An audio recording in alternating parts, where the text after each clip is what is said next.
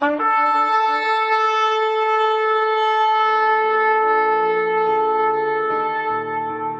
拜是本分，敬拜是机会，敬拜是恩典，敬拜是与神共享天伦。齐来敬拜。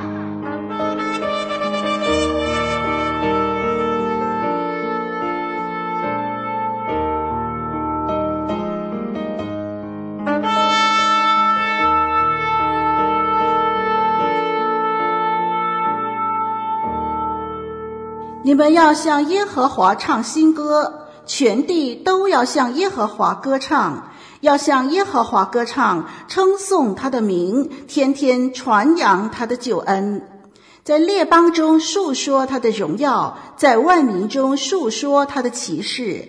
因耶和华为大，当受极大的赞美；他在万神之上，当受敬畏。外邦的神都属虚无，唯独耶和华创造诸天，有尊荣和威严在他面前，有能力与华美在他圣所。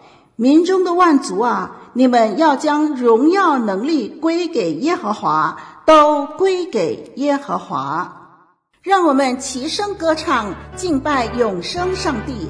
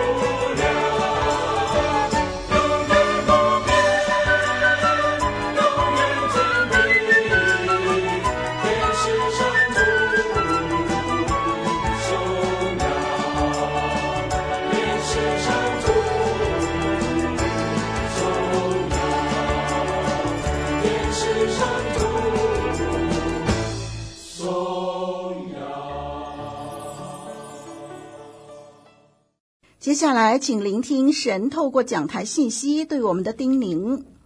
今天要和大家分享的经文是在旧约圣经诗篇第五十四篇。鼓励你打开自己的圣经，啊、无论是纸本的或者是电子版本的，啊、欢迎弟兄姊妹和我们一起来宣读神的话。诗篇第五十四篇，神啊，求你以你的名救我，凭你的大能为我伸冤。神啊，求你听我的祷告，留心听我口中的言语，因为外人起来攻击我，强暴人寻索我的命，他们眼中没有神。神是帮助我的。是扶持我命的，他要报应我仇敌所行的恶。求你凭你的诚实灭绝他们。我要把甘心祭献给你，耶和华，我要称赞你的名。这名本为美好，他从一切的急难中把我救出来。我的眼睛也看见了我仇敌遭报。这是诗篇五十四篇第一到第七节的经文。我们一起来祷告。天父上帝来到你的面前，我们要向你来祷告。我们感谢你，虽然疫情让我们这个实体的崇拜有许多的限制，但是我们感谢你，透过这个平台。透过活水之声的服侍，让我们可以一起的来敬拜，帮助我们专心、专心聆听你要对我们所说的每一句话。我们这样子的祷告，是奉恩主耶稣基督宝贵的圣名，阿门。听众朋友，我不知道你有听过这么样的一种系统的概念吗？它叫做反馈系统啊，或者我们称之为回馈啊，这是一种。控制论的基本概念，在工程学上面呢，啊，我们把它放在这个运行运行中的输出量，还有这个啊期望值是保持一致的，啊，这种反馈的这个控制系统，我们称之为反馈系统。这是怎样的一种系统呢？这是一种因果关系的回路啊，它会将系统输出，然后返回到这个输入端。啊，并以某种方式呢来改变输入。啊，凯文老师会把这样的一个小小的图表呢，会放在这个呃呃文稿当中啊。如果你在网页上面，你可以啊点击就可以看到这个小图画，或者你可以在百度搜寻啊回馈系统，也有很多的相关资料。凯文老师就用一个我们日常生活比较贴近的例子啊，我们的身体呢，原则上也有这个反馈系统。啊，当我们今天摄取过量的糖分，当我们长期的摄取过量的糖分，那我们的胰岛素呢就会增加。啊，这是一种啊身体维持平衡的机制，或者我们说这是身体的一种反馈系统。我们的灵魂啊，我们的灵魂其实也是一个反反馈系统来的。我们每天会啊会遇到不同的环境，我们会遇到不同的人、不同的事。不同的东西来刺激我们，对不对？然后你每天会遇到不同的东西，我们对不同的人事物会有不同的反应，来影响我们的这个环境。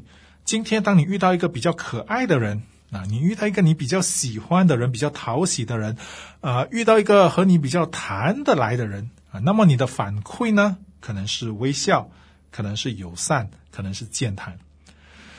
可是，当今天你遇到一个不是那么可爱的人，你讨厌的人，你的仇人，那么你的反馈可能就是不发一语，摆出一副臭脸，甚至是转身离开。啊，在我们华人的这个文化里面也是这样，对不对？你对我好，那么我就以礼相待啊。你要是敬我一尺，呵呵，那你就别怪我还你一丈了啊。我想这就是。典型的人性反馈系统。今天，当我们说我们成为神的儿女，我们要以神为我们的中心，那我们这个反馈系统是必须按照社会的标准，还是要按照神的标准呢？今天，让我们透过圣经一探究竟。我们先来看看第一到第三节啊，这一节。啊，讲述的整个概念是以神的公义为我们的拯救。啊，我把这个经文再一次的读出来，诗篇五十三篇一到三节：神啊，求你以你的名救我，凭你的大能为我伸冤，伸冤。神啊，我求你听我的祷告，留心听我口中的言语，因为外人起来攻击我，强暴人寻索我的命，他们眼中没有神。这一篇诗篇的这个背景呢，其实是记载在撒母耳记上的二十三章，啊，是接着诗篇啊这个啊五十二篇的。诗篇五十二篇的这个背景呢，则是记录在撒母耳记上的二十二章。凯文老师在这里稍微帮帮助大家啊啊复习一下诗篇五十二篇的内容。多益不但向扫罗告密。啊，告密什么呢？告密大卫的藏身之处，同时在没有其他人肯动手的情况下呢，奉扫罗的命杀掉祭司呀，这个啊亚西米勒全家八十五口人，并且杀害了那个挪伯城全城的百姓。大卫此时呢，躲在哪里呢？他躲在犹大南部的区域。好，我们讲回背景，诗篇五十二篇这里给我们看见了一个与别不同的。啊，这个反馈系统，在诗篇五十二篇，对诗人来说，耶和华自己，耶和华的本性，是他的子民唯一的权利还有保障，也是应该他的子民啊追逐的目标。但是这些都不是很抽象的说法，也不是捉摸不定的，因为他把自己跟强人的言行做对立。你看啊，他不是说，如果我是他，我一定不会像他一样。他怎么说呢？他说，无论任何光景，我都不走他的路。我们必须知道，穷人无财就是没有钱财，但是心口就是嘴巴，还有这个心是可以和强人同路的。所以属上帝的人要惧怕强人。会面对审判，也要笑强人所做的选择。怕还有笑是一人的良药啊！以后如果我们在这里有机会，我们再分享一篇诗篇五十二篇的信息。不过在这里先让啊弟兄姊妹们看见，这是诗人给我们的一个以神为中心的反馈系统。好，我们讲回我们今天的经文，今天的主题经文是在五十四篇。啊，五十四篇刚才我们讲的是背景嘛，五十二篇，五十四篇呢就是接下来发生的事情。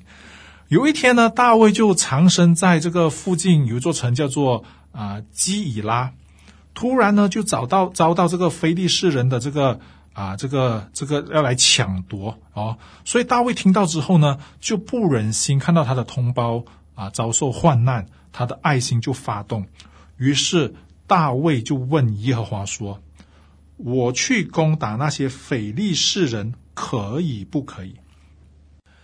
耶和华对大卫说：“你可以去攻打非利士人，拯救基拉。”可是这次行动却遭到了大卫身边的人很强烈的一个反对。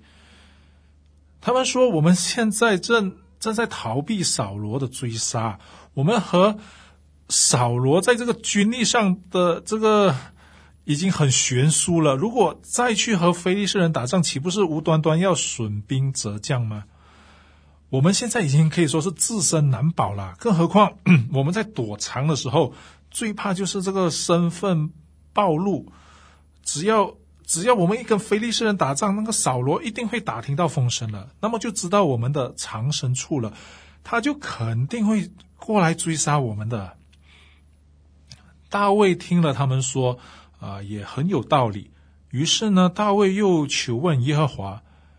耶和华回答说：“你起身下基拉去，我必将非利士人交在你手里。”有了神再次的回答，大卫就不顾安危，啊，起身与非利士人打仗，大大杀败他们，救了基拉的居民。果然不出所料。扫罗很快的得到了大卫在基拉的消息，所以立刻就招聚啊，要来这个攻打啊啊基拉，哦，要歼灭大卫还有跟随他的人。啊，可是大卫也不是省油的灯啊，也有自己的情报网啊，这个线报也很灵，也听到了扫罗要来的消息啊。这次啊，同样的，大卫又祷告耶和华啊啊，问一问扫罗会不会真的来。如果真的来，基以拉的人会不会把自己交给扫罗？神回答大卫：“扫罗必来，基以拉人也必把你交给扫罗。”听众朋友、弟兄姊妹，我们设身处地的想一想，如果是你，我是说如果，发挥一下你的想象力，如果是你，你听见这样的结果之后，你诚实的回答，你猜想你会很生气，还是会很恼火吗？我猜想，或者说我自己，我肯定会很生气，我也会很恼火。大卫这可是冒死拯救了基拉的居民，可是基拉人竟然如此的忘恩负义。转脸就做的这么的绝情。大卫和跟随他的人大概有六百多个人，默默起身出了基拉，寻找其他可以藏身的地方。临走的时候，没有抢夺基拉人一粒米。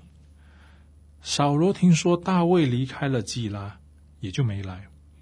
大卫就逃到西弗的旷野藏身。扫罗仍然在天天寻索大卫。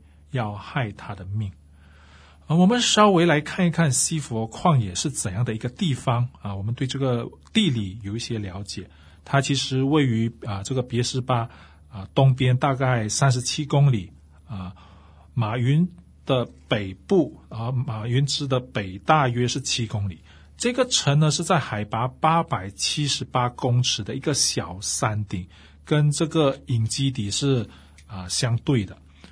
圣经当中有几处的经文都有记载这个区块啊。我们现在回到这个圣经这个地方，西弗人主动的上到这个基比亚见扫罗，告诉了扫罗大卫藏身藏身在这个西弗这个地方，所以就请扫罗赶快，你赶快去抓大卫。扫罗让西弗人回去侦查，要看准了这个具体的情况，再回来这个汇报。啊，有了这个西弗人的协助呢，扫罗很快的就掌握了大卫的具体位置，所以呢，就带着人来追赶大卫。就在扫罗即将要捉到大卫千钧一发之际，突然有使者来报信，非利士人啊啊，这个犯境抢夺啊，就是啊，请这个王赶快回去啊，就是因为这个这个特别的情况发生呢，就让大卫逃过一劫。非利士人犯境的时机是怎么会选选的这么凑巧呢？啊啊，来的没有太早，也没有太迟，就选在扫罗快要抓到大卫的时候。弟兄姊妹，当我们在阅读圣经的时候，我想我们看得很清楚，我们知道是神在保护大卫，神不误时，神也不误事，神总是。能够在千钧一发的时候伸出他的手，帮助那些专心依靠他的人。啊，为什么会谈到西弗的旷野呢？啊，我们要来啊了解一下啊，西弗人到底是什么人呢？啊，我们用圣经来帮助我们找寻这个答案。我们来看看约书亚记十五章的二十节到。啊，三十二节，二十节就说，以下是犹大这个支派按着宗族所得到的产业。二十一节啊，犹大支派近南边的城邑与以东交界相近的啊，这些很多城、很多城、很多城在一起。接下来就是一连串的名，然后你一直看，一直看，你看到二十一节的时候，你就会看到西佛这个地方啊，这些城加起来呢有二十九座的城啊啊，我就在这里不读出来了，我们可以看回经文。还有这些属城的，然后一些城市，还有一些是村庄。我们现在看回撒母耳记上十六章的第一节的下半段，我差遣你往伯利恒耶西那里去，因为我在他众子之内预定了一个作王的啊，这是撒摩尔记下十六章一节的经文。所以，我们看见，然后综合上面约书亚记还有这个撒摩尔记的资料，我们看见西弗其实是犹大的城邑。啊，这个距离相差大概是二十多公里。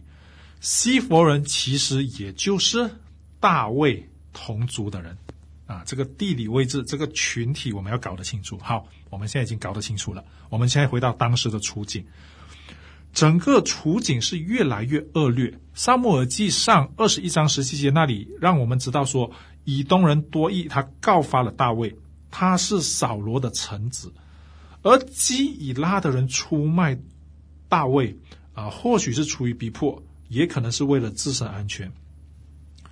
西弗人呢？西弗人为什么出卖大卫？为了讨好扫罗，为了拿到好处，拿到利益。好，我们回到我们的经文第三节的经文。因为外人起来攻击我，强暴人寻索我的命，他们眼中没有神。问题来了，那么谁是外人？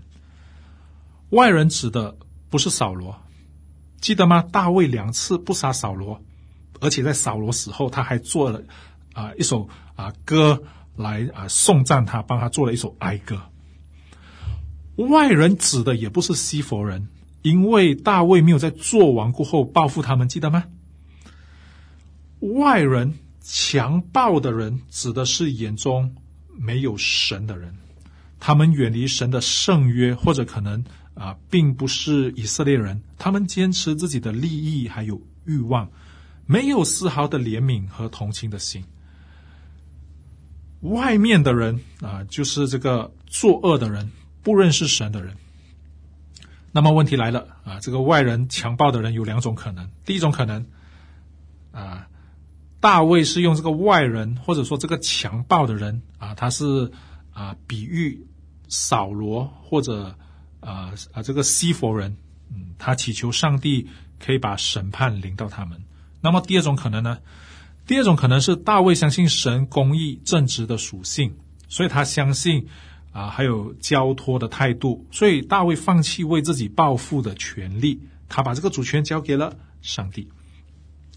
传统上呢，教会一般的教导呢，我们比较倾向后者，但是随着神学批判的发展，现在有不少的人认为，不少的学者认为，大卫可能是一个城府很深的人，所以也有可能是前者。啊，这个问题呢，暂且我们就不在这里继续讨论。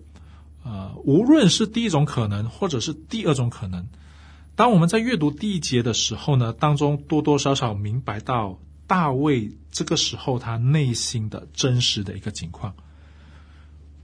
凯文老师猜想，在你和我的生命当中，或多或少都会遇到人际关系之间的矛盾，我们可能都会有过这样类似的。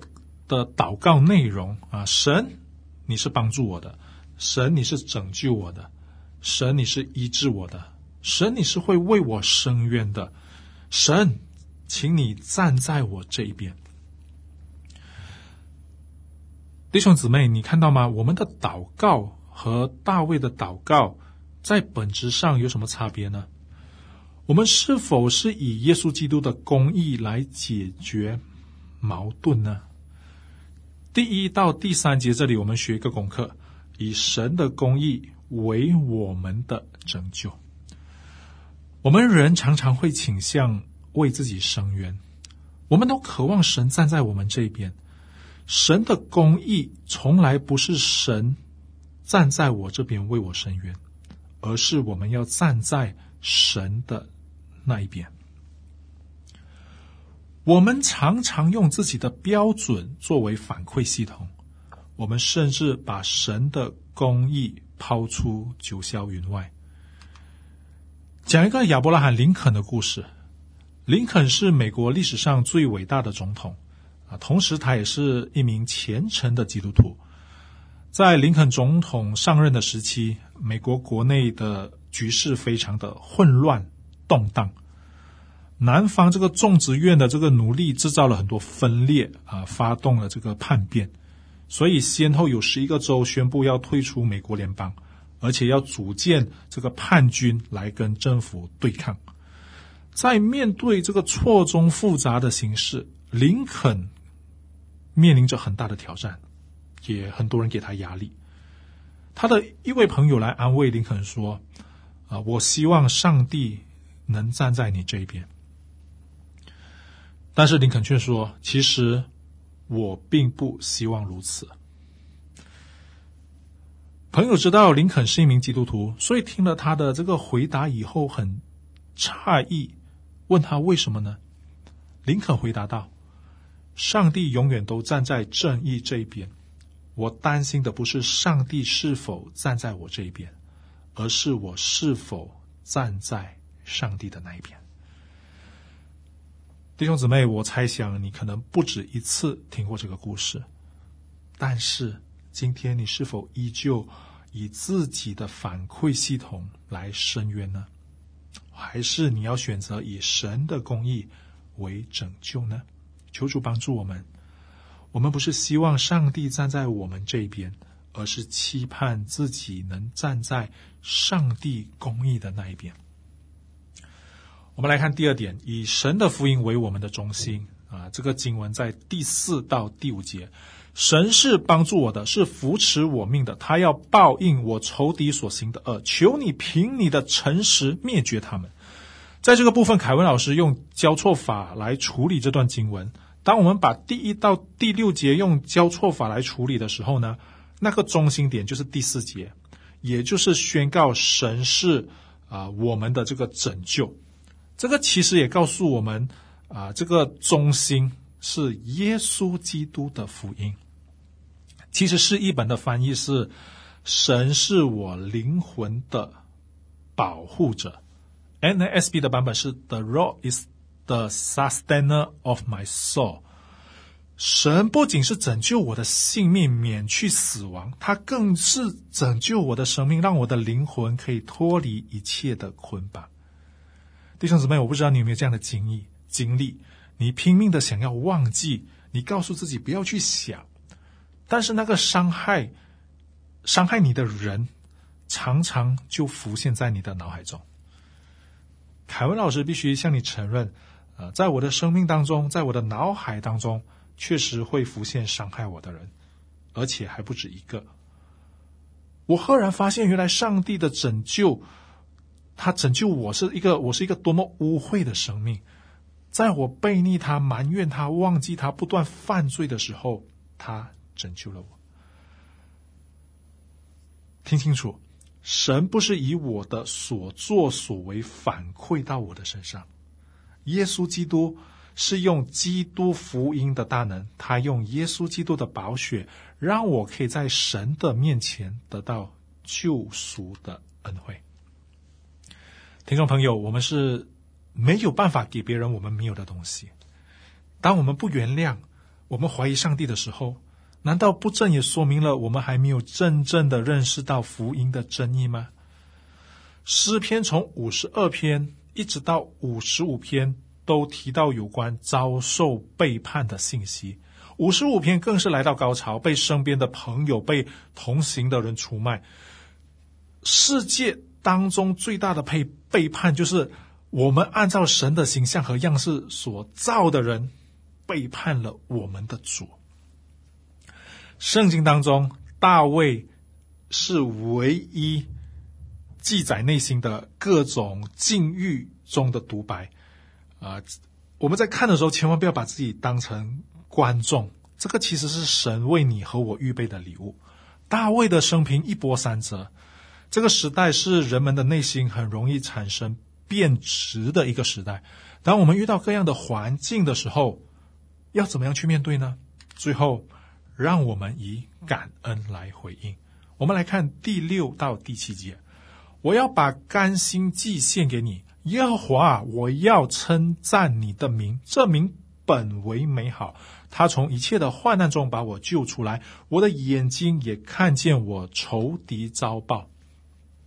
甘心祭是什么意思呢？这是一种没有启示，就是啊、如果你没有这样做，我就献上那件东西。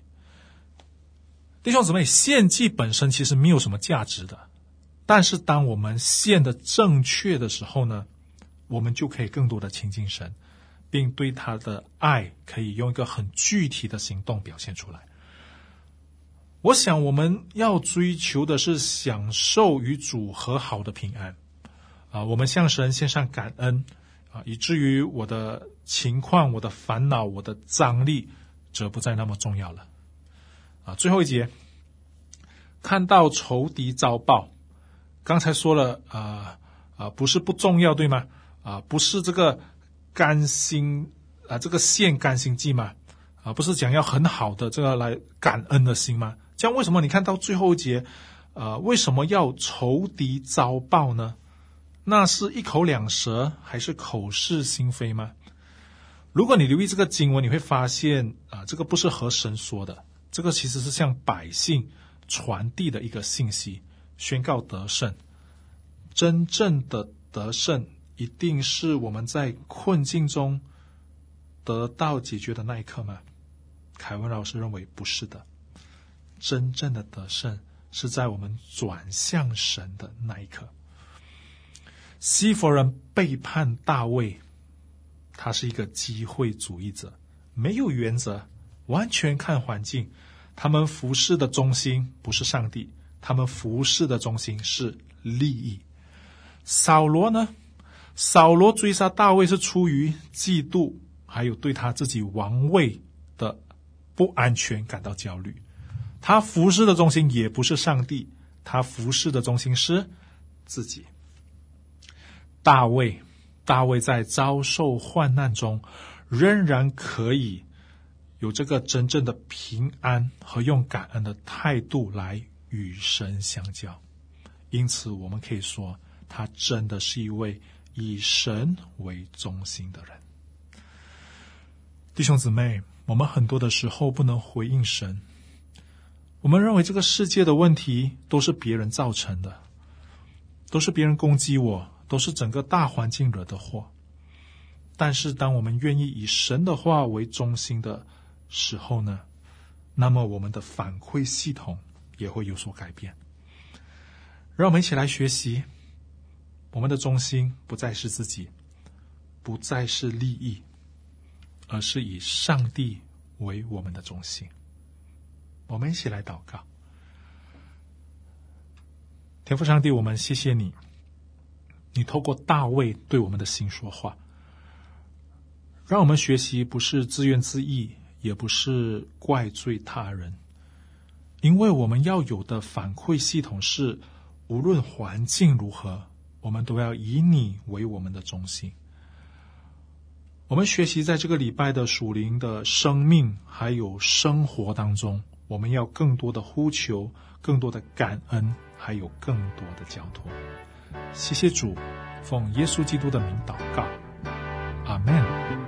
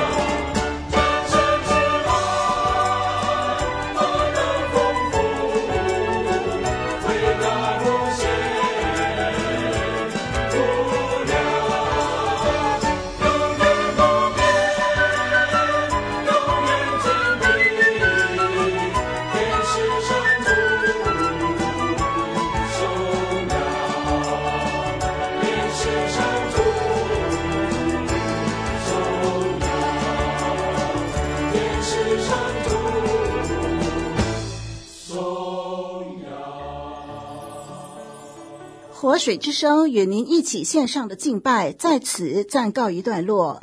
我们将在每个星期天与您一同敬拜神，欢迎锁定我们的网址。上帝祝福你。